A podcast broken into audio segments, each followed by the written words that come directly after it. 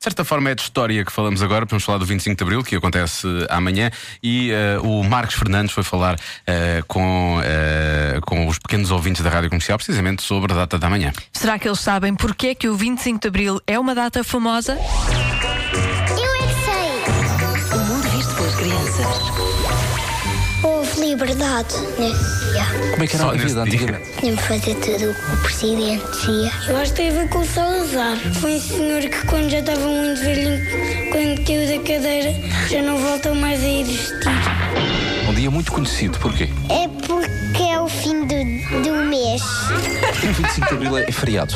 Porque assim as pessoas descansam depois de trabalharem. Construiu-se a ponte 25 de Abril. Porquê é que sabe porque é que dia 25 de Abril é famoso? É porque está mais calor e o Macão faz anos. Celebra-se o quê no 25 de Abril? O Portugal! Era o Dia Mundial de Portugal. O- Onde Deus nasceu? Porque foi quando as pessoas começaram a juntar ah, os reforços para as pessoas más e para a pensão e as outras com o- a boa liberdade. Ele também é conhecido como o Dia da Liberdade. Sabem porquê? O que é isso? Liberdade é podermos ah, andar sem ir para a escola e podemos liberdade da escola e passear. Por isso é que é feriado. É.